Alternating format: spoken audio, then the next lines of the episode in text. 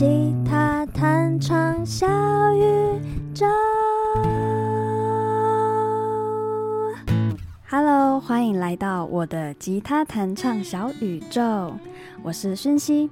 那在这个 Podcast 节目里面呢，我会跟你分享在吉他弹唱上面的一些学习经验、一些技巧，以及呃，身为吉他弹唱表演者呢，因着吉他弹唱这件事情，开创出了很多很多很有趣的生命体验。那像今天这一集呢，就是要跟大家分享我前一阵子到南投县埔里乡的清流部落，教一群赛德克族的孩子们弹乌克丽丽弹唱的真实故事。所以，如果你对这个故事有兴趣呢，诶，那我们就一起听下去吧。好，那先跟大家分享一下为什么会有这样的一个机缘哦。事情是这样子的。因为我自己有一套线上课程嘛，叫做魔法弹唱学院。那目前有一套课是吉他弹唱从零到上手。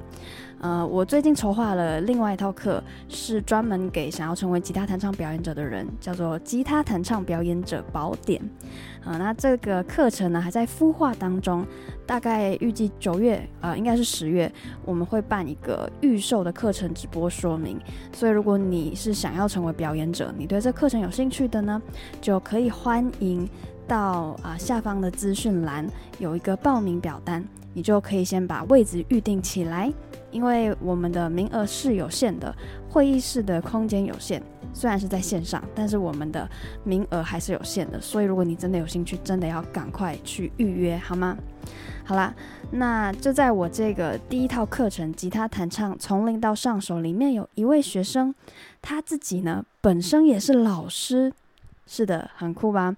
最酷的是什么呢？他真的是一位非常多才多艺的老师哦。他除了教吉他之外，他还教乌克丽丽啊、木箱鼓啊、贝斯啊等等了非常多的乐器。而且从我跟他谈话的过程中，你会知道这个老师他并不是因为想要多赚一点钱还是什么的，所以才学那么多。你完全可以感受到他的热忱。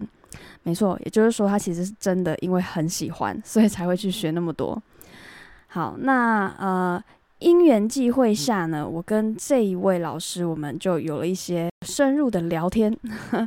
那透过这样子聊天，我就发现，哎，原来他在就是这个清流部落，在普里这边教课。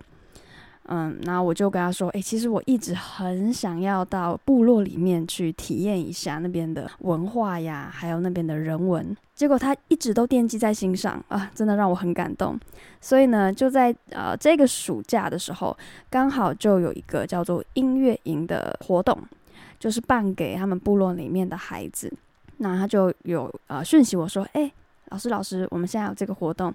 之前你跟我说啊，你有兴趣来部落看一看，来一趟，不知道你还有没有想要来？我当然马上说好。所以呢，就这样子开启了这个缘分。那我真的很感谢呃这一位我的学生，那同时也是一位很棒的老师的邀请。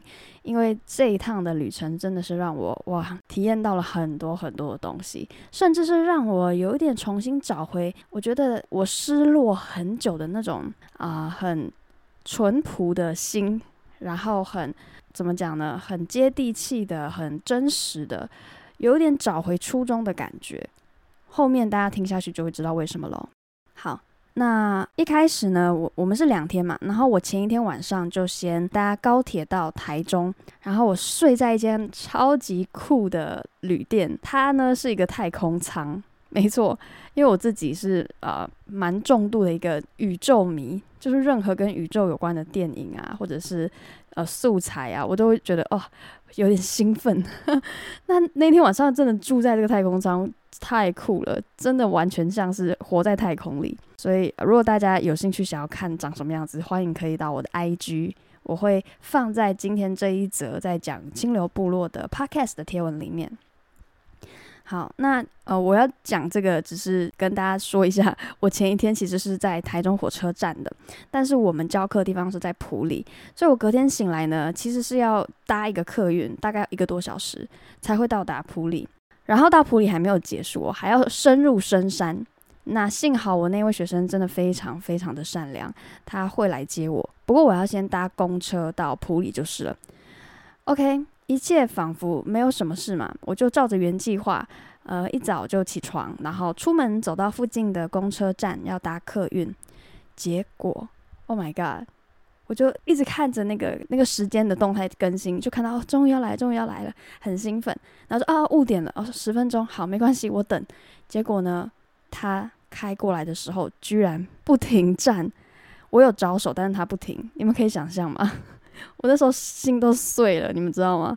因为我如果没有搭上这班车，我铁定绝对迟到。然后这种车又要等很久，所以那时候我就啊。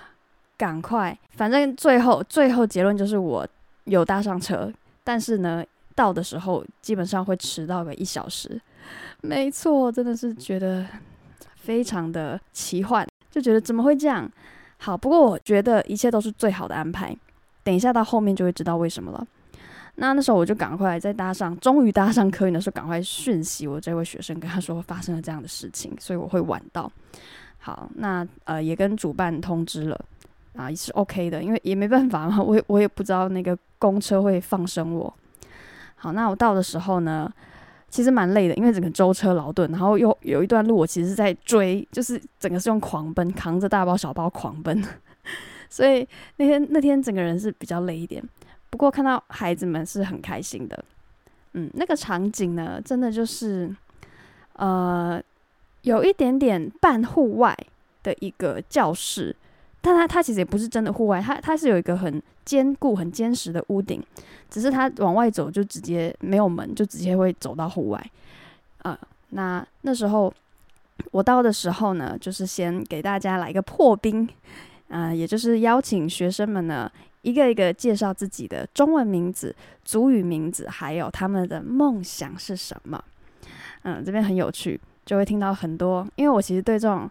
呃，语言的东西就会觉得蛮有趣的，然后就跟着他们一起念。那在讲梦想的时候呢，就有人会想要当警察呀，有人可能想要当电竞选手啊，有人想要当呃画画画的，就是画家。然后还有一位让我很印象深刻的，她是一位小六小学六年级的女孩，她说她想要当族语老师，也就是赛德克族的老师。传承他们的语言，我那时候听到的时候，我有一点激动，然后就觉得太棒了。好，那在呃破冰完之后，就跟大家复习了一下，然后稍微了解一下每个人目前目前的弹奏状况是怎么样。然后呢，我大概教了几分钟，我就发现了一个很严重、很严重的困难点，就是这个班级的年龄层分布太广了。当天其实大概十个人，或者是就十个左右，十个上下。但是呢，最小的学生就只有小学一年级，最大的呢，好像呃小六还是已经国一了，我有点忘记。所以在这么大的年龄层，其实会很难兼顾所有人，而且每一个人可以学的东西就会变得很有限，因为其实每个年龄层的理解力不一样。而且需要去使用的对话的语言也不同，所以学起来其实蛮没有效率。然后就是那些已经会的人就要一直去等，我们可能还要去照顾到其他比较低年级的学生。那如果我们讲得很快，只顾高年级的学生，那低年级学生就等于一直在那边完全被排除在外的感觉，所以是一个两难呐。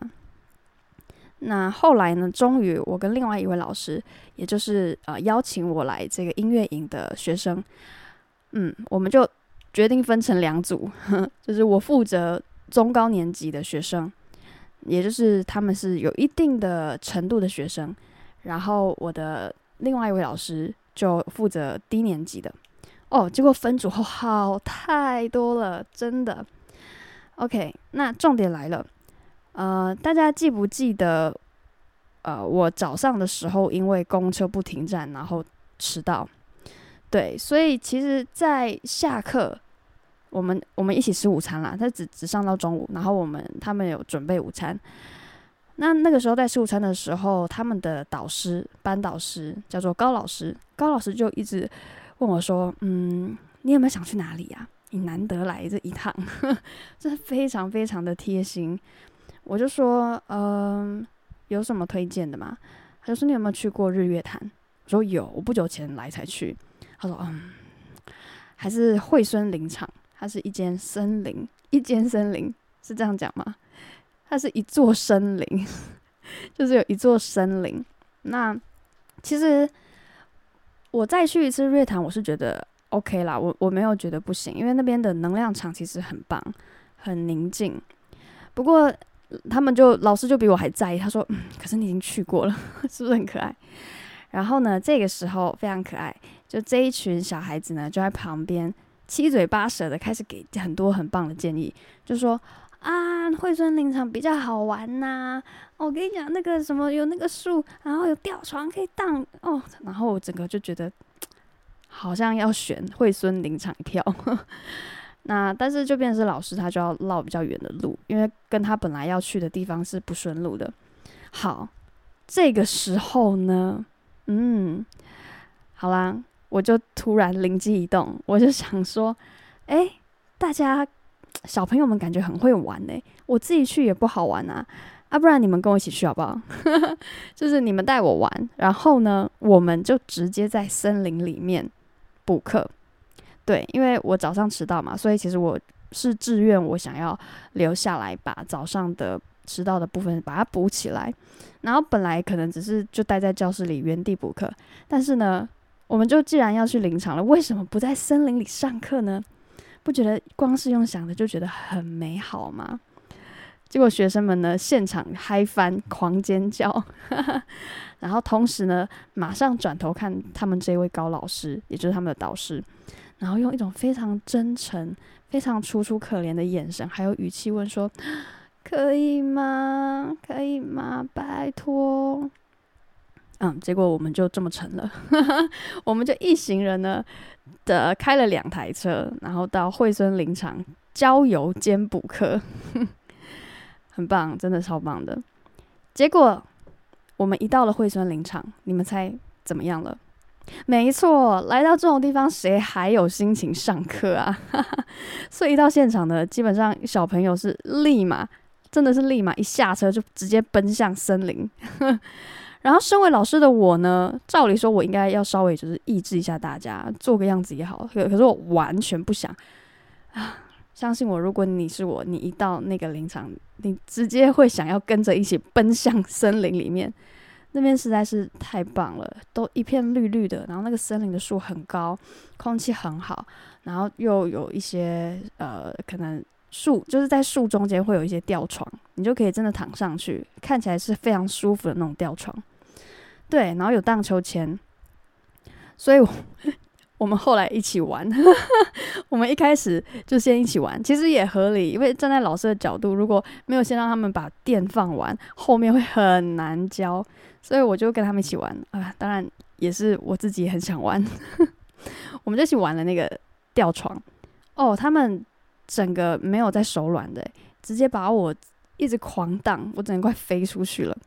然后我们后来还有一张大合照，大家如果有想要亲眼去看一下当天的这个很很美、很壮阔的森林，然后还有感受一下那个氛围，可以欢迎到我的 IG 去找到呃这一则贴文，就是会写上是在讲清流部落到赛德克族里面去教小朋友的这一篇。好，那我会把 IG 的链接放在这一集的节目的资讯栏里面哦。好，那。其实第一天差不多就这样结束了，然后我们当然还是有稍微上一下课啦，但是呢，其实真的很稍微，因为当我们终于静下心来，集合好，开始要进入认真上课状态，不久后呢，就下起雨了，而且雨越下越大，所以我们后来就各自回家，那我就是回呃客栈。好，那第二天呢？哦，我这一次就聪明了，我这一次就是直接住在埔里里面的，离这个我们要教课的地方比较近的地方。好，那第二天一开始呢，我就先带大家做一些发声的练习，嗯，就是唱歌的那个发声练习，还有一些练唱歌的技巧。你应该会觉得，诶，可是你不是教弹唱吗？你不再教多一点乌克丽丽或者是弹唱的东西吗？但其实，在弹唱的世界里，不管是乌克丽丽或是吉他，都是一样的。呃，站在听众的角度呢，其实唱歌的好坏是远远大于伴奏乐器的。呃，我的意思是说，如果可以选择的话，听众会更希望可以听到一个唱歌很好听，但是吉他弹得普普的，而不是听到一个吉他弹得超强，可是唱歌不怎么样的表演者。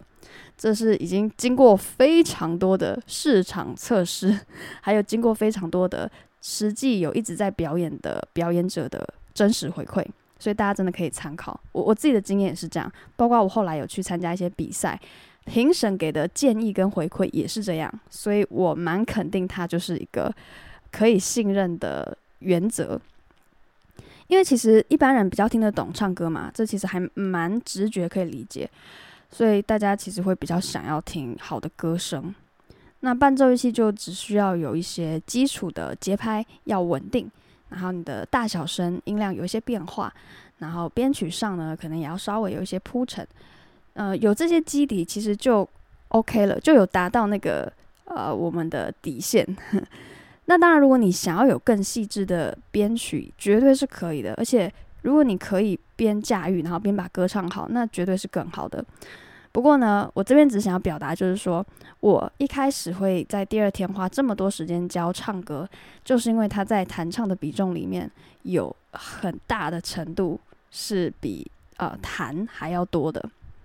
好，那最后呢，我们快要下课了。那大家今天因为比较熟了，我们昨天还去还一起去玩，所以大家今天就稍微有一点微微的失控。我花了蛮多的力气在管秩序哦，叫破喉咙，嗯，然后重点是因为我只来两天，所以那时候我看着时间越来越接近下课时间，我真的比谁都还着急。因为我很担心，我没有办法把我想要教的东西都教给他们。他们其实是很认真在学的，虽然有时候会稍微就是调调调皮捣蛋，但我其实都觉得是在很 OK 的范围。对，嗯，但是就是时间没有很够，所以呢，那时候我就觉得不行，我我这样子没有办法真的把他们教到有一个完整度，所以立马改变策略，我直接呢下去。一个一个听，一个一个指导每一个学生的问题点到底在哪边，因为每个人卡住的点都不太一样，所以我就一对一的这样子去调整。哦，结果其实，诶，这样一下来反而更有效率。每个人调整完自己的问题之后，大家终于可以同步的自弹自唱完一首歌了。掌声，大家掌声，很棒。然后呢，也可以感受到这些学生们他们非常的。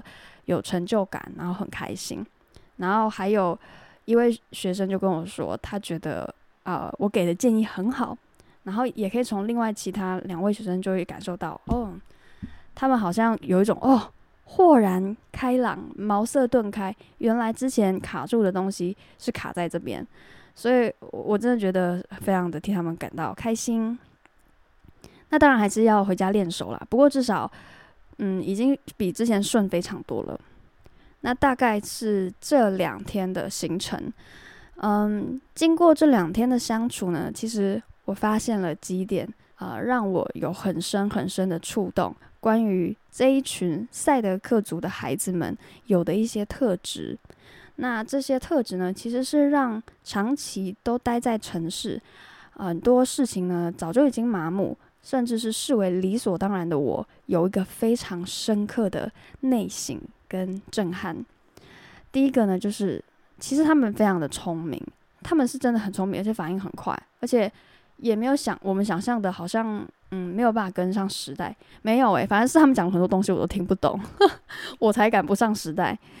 他们只是缺乏师资还有资源，其实这就是。偏乡一直以来的一个问题，大家可能捐钱捐很多，但是真正愿意去的人不多。所以像后来就有一个非营利组织叫 TFT 为台湾而教，他们就是专门在串联起偏乡的师资资源这块，非常棒。好，那第二个我受到的一个深深的震撼教育就是，他们非常非常的知足。嗯，其实如果要相较起来，我们城市的孩子们确实有的一切物质上的资源，呃，老师上的资源，教学上的资源，比他们多太多了。他们的午餐呢，甚至 只有炒饭、炒面还有水饺这三个选择。不过好像只是因为这几天在营队啦，就暑期营营队是这样子。我们那时候要吃饭的时候，是等每一个人都盛完饭，然后一起坐下。然后呢，他们会要念祈祷的一些话，一些感谢的话。然后在那一刻呢。我不是基督徒，可是我可以感受到大家很深的对天、对这个世界、对这些食物，甚至是把这些食物栽种起来、运送过来，所有的人就感受到这种很宁静、很深的感谢的一个力量。然后大家就一起在念完这个祈祷文之后，然后才一起开动。我觉得这是很棒的，就是不是一拿到食物就马上狂吃，跟我们平常很不一样。那他们是真的是可以静下心来，然后好。好好的感谢他们拥有的这一切。那最后一个呢，就是他们对于身为赛德克族的这个身份呢，是有很高度的认同感的。为什么我会这么说呢？因为那时候我就有问他们说：“诶，你们喜欢你们的族语吗？”然后学生们就说：“喜欢呐。”那后来又问说：“那你们学这个主语是因为你们自己真心想要学会，还是有一点点是被学校给逼迫的呢？学生们就说是我们想学的呀。然后我就说那为什么？然后他们就是就是很直觉的反应说，因为如果不学起来，那这个语言就没有办法流传下去，它就会消失啊。对，嗯，很感人。然后最后我就问说：“那嗯，如果可以再给你们一次机会选择，你们还会想要当赛德克人吗？”学生们毫不犹豫的异口同声：“当然！”哇，听到这边真的是让我非常非常的感动。嗯，这也呼应到了我前面讲的关于知足这一件事这一件事情哦。即便他们其实，在我们聊天过程中也一直不断的问说：“哎，台北会不会很可怕？”那台北长什么样子？就是你会知道他们对城市有一些些的好奇，甚至是向往，但是他们并不会因此就觉得自己有的很少，他们反而非常的知足，然后也很感恩，这个是让我很感动的点。那在离开前的时候呢，孩子们带着那种你知道青春已经淡化的倔气。嗯，那在这几天呢，他们应该也是有感受到我的满满的爱跟热情，所以有被我融化了。所以在我离开前，孩子就依依不舍地问了我一句：“老师，你还会回来吗？”嗯，我当下心情真的是百感交集，因为其实我住台北嘛，比较远，然后我也还有其他的工作，我也没有办法久留。但是在那一刻。真的说实在，那一刻我真的差一点要答应了，因为内心的那种不舍还有拉扯是很真实而且很强烈的。然后又加上他们是这么的真诚，然后又这几天有一些感情的培养啊，我当时呢就回答说：“嗯，你们明年还会在吗？你们毕业了吗？还是你们会会回来吗？”他们就说他们会，他说他们有一个人要毕业了，但是他还是会回来这边呐。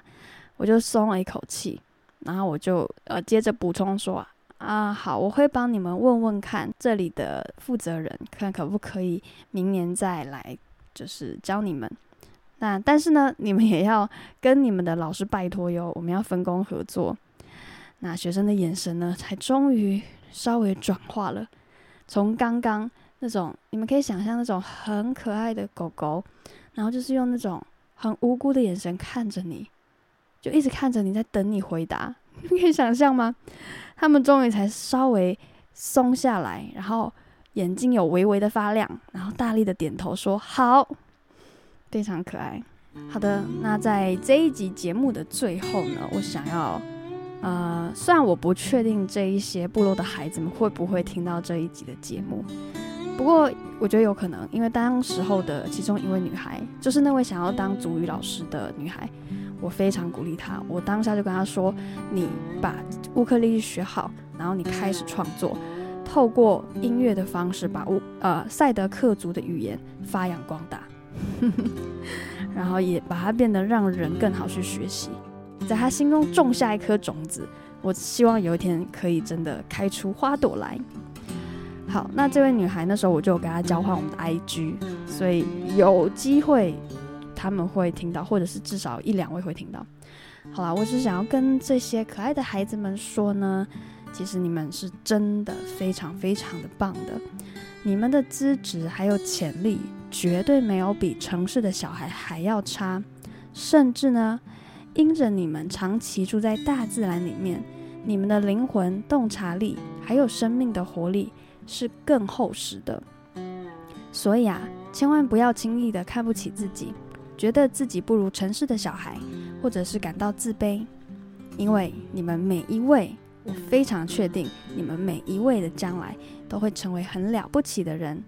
那这边的了不起呢，不一定是我们世俗社会上所认定的成功，但是呢，你们一定会走出属于自己的路，让你们在死去的那一天不会觉得，哎，好像白白来了一趟地球，都没有好好的体验这个人生，好吗？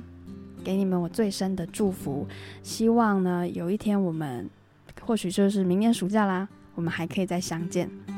那这一节节目就到这边。